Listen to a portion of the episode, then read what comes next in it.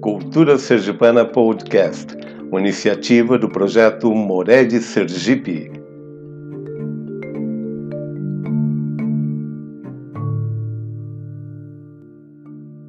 Bem-vindos à nossa viagem cultural. Este podcast, eh, nós faremos uma correlação com o da semana passada, cujo episódio foi falado sobre o mundo paralelo da reza forte. Por que mundo paralelo?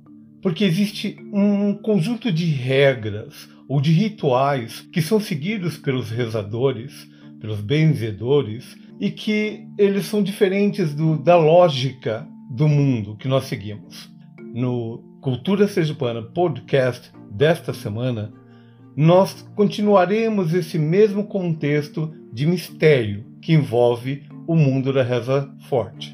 Nós falamos sobre Madrinha Vitória, minha avó, e sobre minha mãe. Nesse contexto da história delas, o foco principal era sobre o poder de Deus sobre todos os seres vivos e inanimados. Minha avó falou que tudo no mundo depende da permissão de Deus para acontecer. Esse foi o ensinamento que minha mãe teve, que as rezas fortes só teriam valor se a pessoa tiver a fé que existe um Deus com poder sobre tudo.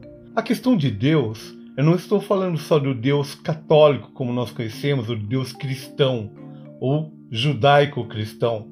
Nós temos aqui na nossa cultura sergipana tanto a origem africana como a origem nativa americana, dos primeiros povos deste nosso país.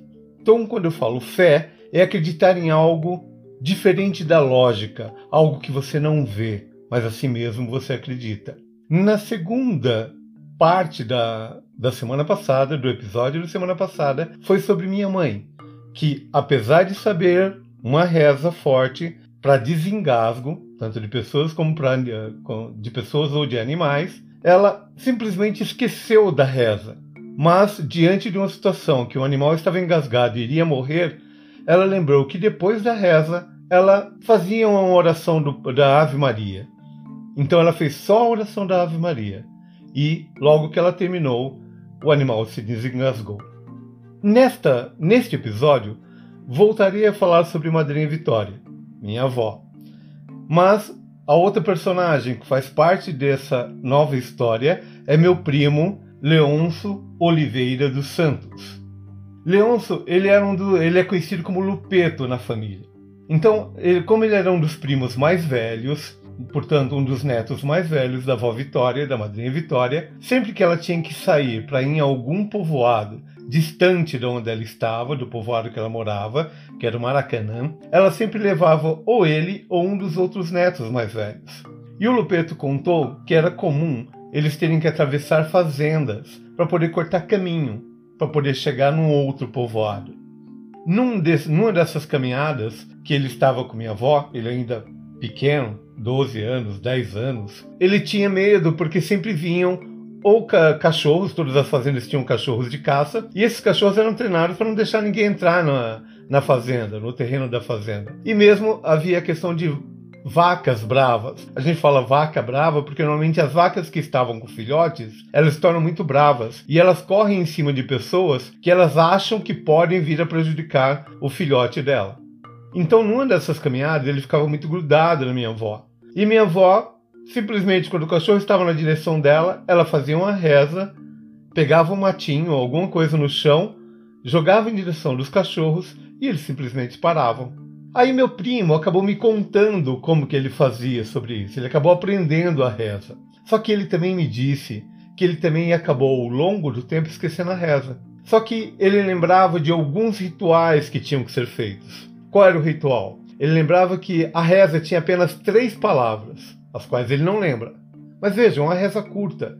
E além dessas três palavras, o ritual era: logo ele continuou ali andando, mesmo que os animais viessem correndo atrás dele, ele tinha que continuar andando tranquilo, pegar no chão ou um pedaço de madeira, ou um montinho de, de mato, ou uma pedra, um pedaço de pau, não importa, pegar isso, rezar as três palavras que ele sabia e simplesmente não olhar para o cachorro, mas jogar essa pedra ou esse pedaço de madeira ou o que ele pegou na direção do cachorro, não para acertá-lo, mas na direção do cachorro. Mas o principal, ele não, ele teria que continuar andando e não olhar para o animal.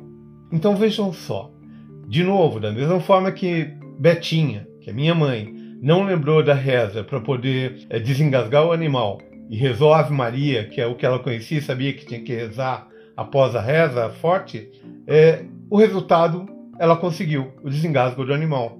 E meu primo, mesmo esquecendo do fato de que a oração tinha três, três palavras, o que seria fácil de lembrar, e não lembrando dela, ele simplesmente fez o restante do ritual, que é pegar uma pedra, não olhar para o animal, continuar andando e jogar aquela pedra na direção do animal. Ele falou que toda vez que minha avó fazia isso, ou que ele fazia isso, simplesmente, antes de chegar perto daquele objeto que foi jogado, o animal parava e retornava.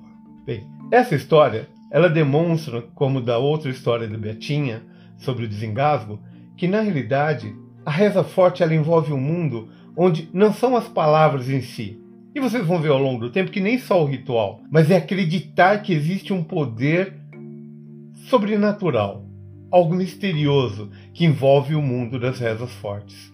Fora essa história, tem uma outra história também, completando a quarta história sobre animais, sobre rezas fortes direcionadas por animais, que ela foi feita, essa reza forte, pela avó do Lupeto.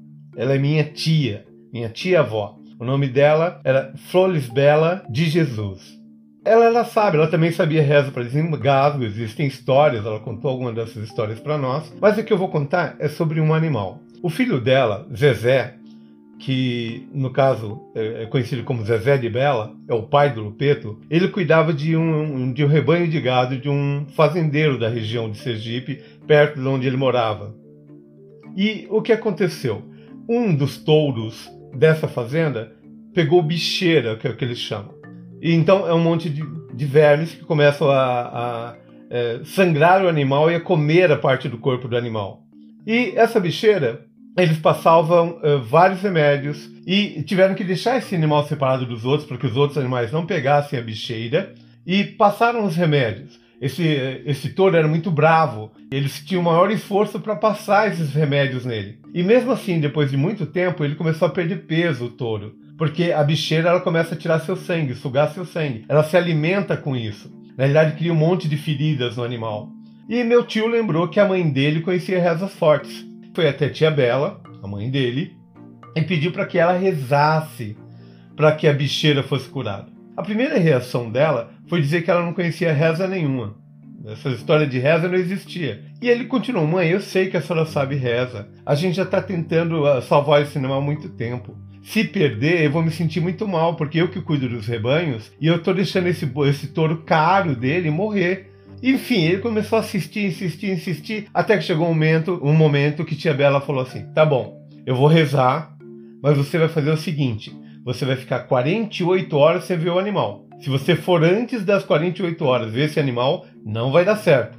Ela fez a oração dela, a oração sem falar alto, ele não ouviu como que era oração. Esse é um outro, um outro fator que eles colocam nas rezas fortes. Você deixar enigmática a reza para que os outros não saibam, pelo menos para que a maior parte das pessoas não saibam.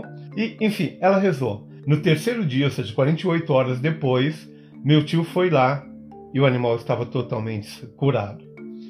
Não é esse o único caso, existem vários outros casos de cura de animais desta doença e de outros através da reza forte. Mas o principal desse fato é, primeiro, se negar que sabia da história das rezas fortes. Isso era algo muito comum. Segundo, quando era cura de animais, sempre pedir para que a pessoa não fosse olhar o animal. Porque na realidade, se ela tivesse ido olhar o animal no dia seguinte, antes do dia que minha tia falou, provavelmente não fosse dar certo porque o fato dele já demonstraria que ele estava com dúvida se teria dado certo ou não. Então, quando ele esperou as 48 horas, ele respeitou a fé da mãe dele. Acreditou que aquilo só aconteceria se ele respeitasse aquilo, aquela regra. E foi o que ele fez. Por isso que deu o resultado. Então vejam só. Não é uma reza, quando se fala de reza forte, a gente fala que é um mundo misterioso que o envolve, um mundo diferente do mundo da lógica, é porque normalmente ele está ligado a algo que você não tem poder lógico para que tenha o resultado. Exemplo, passou um monte de remédios que cientificamente deveriam ter curado o animal, no caso do touro, e não curou. O segundo, do fato de não contar que sabe rezas fortes. Não é só a tia Bela que não contava, vários outros não contavam. E você deixa um certo misticismo, você deixa um certo mistério na realidade, esse é o termo mais correto. Fica algo misterioso, por que não contar? E não falar alto, para que a outra pessoa também não aprendesse. Eles só passavam a, regra, a rezas fortes para outra pessoa, normalmente quando eles aprendiam uma outra reza que eles consideravam mais forte, ou quando eles sabiam que estavam perto de repente de morrer e não queriam deixar aquele conhecimento perdido naquela geração. Então, os mistérios que envolvem as rezas fortes são muito mais importantes. Você conhecer esse mundo misterioso do que somente a reza.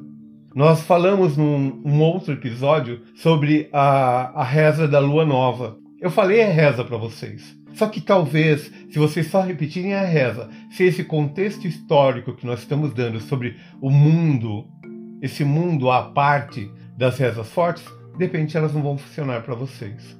Portanto, continuem ouvindo nossas rezas. E nos próximos episódios contaremos mais sobre esse mundo misterioso que envolve as rezas fortes. Aproveitando esse momento, eu quero agradecer muito a colaboração do meu primo Lupeto, que me contou em detalhes a questão das rezas fortes concernentes a ele e a minha avó Vitória. E é, agradecer a todos que têm acompanhado os nossos episódios do Cultura Sergipana Podcast. Lembrando a importância de se ouvir os outros episódios anteriores porque não que eles sejam sequências obrigatórias um do outro, mas em cada um deles eu acabo passando uma mensagem que ao longo do tempo vai ajudando cada um de vocês a entender esses mistérios que envolvem a reza forte. E Continuem nos seguindo nos nossos próximos episódios que nós contaremos. O próximo episódio ainda continua falando sobre as rezas fortes voltadas a animais. A partir de então, nós entraremos numa outra série que falará sobre as rezas fortes interferindo em seres inanimados. E também me acompanhem nos meus minhas redes sociais. E até o nosso próximo episódio.